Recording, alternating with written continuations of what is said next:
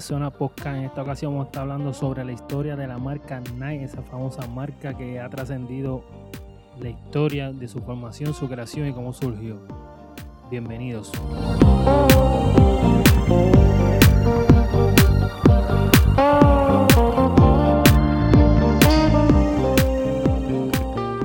Bill Bowerman era el entrenador más reconocido en la era de los 50. Como profesor y entrenador, de la Universidad de Oregon entrenando al equipo de atletismo y buscando nuevos métodos que ayudaran a aumentar el rendimiento de sus atletas, en una etapa donde las marcas no le daban importancia a la tecnología que se usaba para el deporte. Bowerman dedicaba su tiempo libre a modificar lo que había en el mercado hasta conseguir que el calzado zapatillos de su equipo fuera lo más ligero posible. Fue en su equipo de atletismo donde conocería a Finney, un alumno de la universidad amante del atletismo.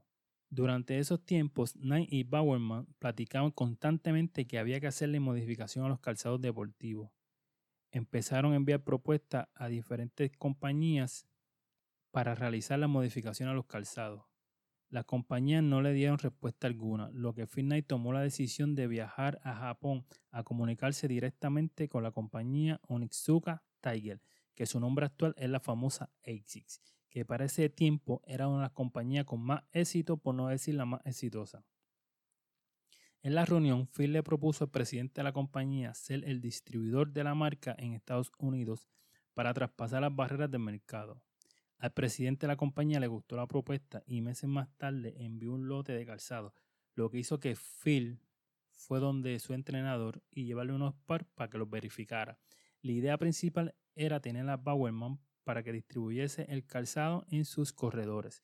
Sin embargo, Bowerman le ofreció una relación más allá, que ofrecía que Finney se encargara de toda la parte empresarial y de negocios y Bowerman de verificar el calzado y dar con una versión mejorada. Fue así que en el 25 de enero de 1964, con una inversión de 500 dólares cada uno y un apretón de manos, nacería la sociedad bajo el nombre de Blue Ribbon Sport, una distribuidora de calzado de la empresa japonesa Onizuka Tiger. Su estilo de negocio era simple. Finnight cargaba su camioneta, y iba a los eventos de atletismo para vender su calzado. Su estrategia fue bien acertada, ya que terminó todos los pares que tenía y contar con el dinero suficiente para hacer un nuevo pedido. El negocio iba creciendo y necesitaban a alguien más y decidieron integrar al atleta Jeff Johnson, un ex compañero de Finnight se enfocó en los primeros anuncios y los anuncios de marketing que necesitaba la empresa. Además de establecer un sistema de pedidos por correo, la estrategia resultó ser un éxito y las ventas comenzaron a subir gracias a esto. En el 1966, antes de su segundo año de creado Blue Ribbon Sport, abre su primera tienda en Santa Mónica, California. En 1970 se presenta un distanciamiento comercial entre las compañías de Blue Ribbon Sport y Otsuka Tiger. Esto se pudo haber dado por una cancelación del contrato de exclusividad que tenía Blue Ribbon Sport. Durante ese periodo de distanciamiento a Bowerman se le ocurre diseñar calzado mejorando los que estaban importando para dejar de ser vendedores y así crear su propia marca. El 30 de mayo de 1971, Blue Ribbon Sport desaparece y nacería Nike. El nombre proviene del griego Nike, que hace referencia a la diosa de la victoria, que una de sus cualidades es que corre a gran velocidad, y la necesidad de tener un nombre y un logo hizo que Nike contratara a Caroline Davison, una estudiante de diseño gráfico, para minimizar los costos. Fue la creadora del logotipo de la marca y el cual en ese entonces le cobró 35 dólares. Caroline se inspiró en las alas de la diosa Nike. Después de largo tiempo y varios bocetos, la diseñadora logró conseguir la imagen definitiva de la marca.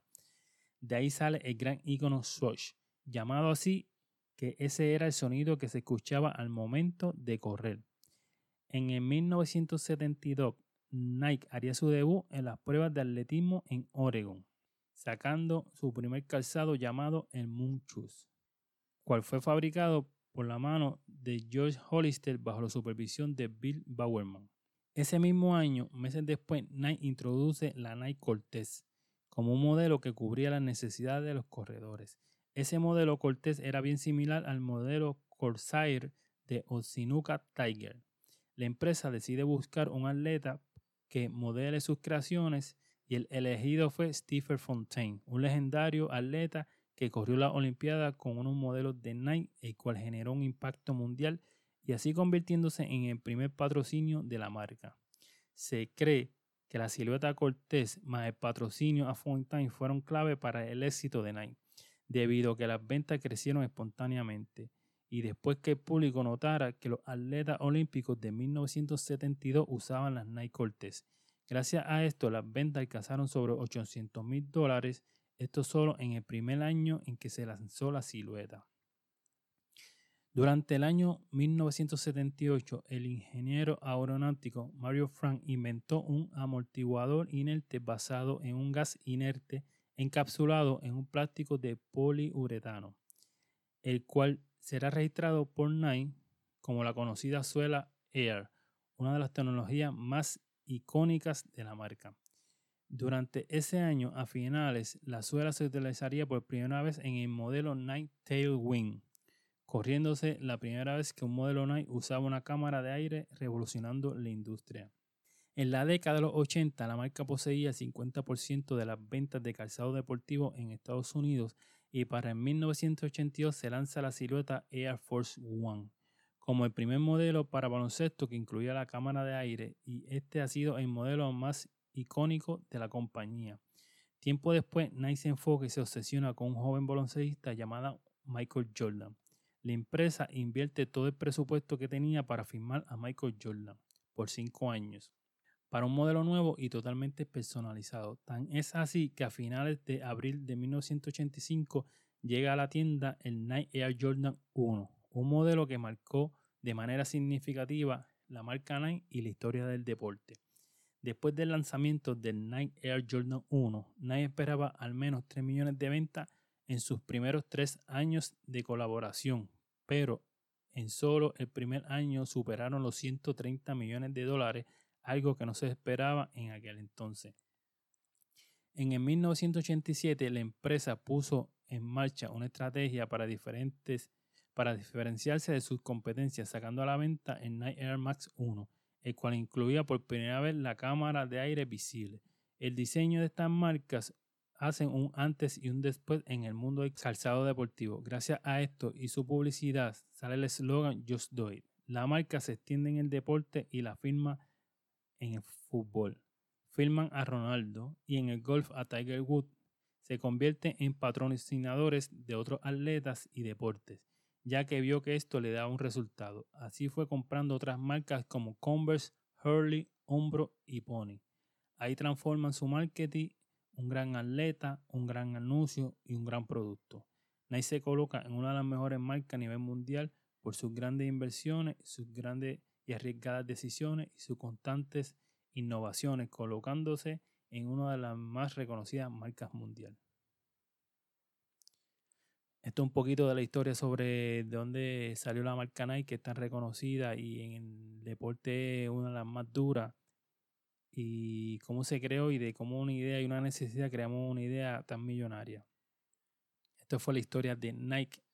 Esto es en la zona podcast. Bendiciones.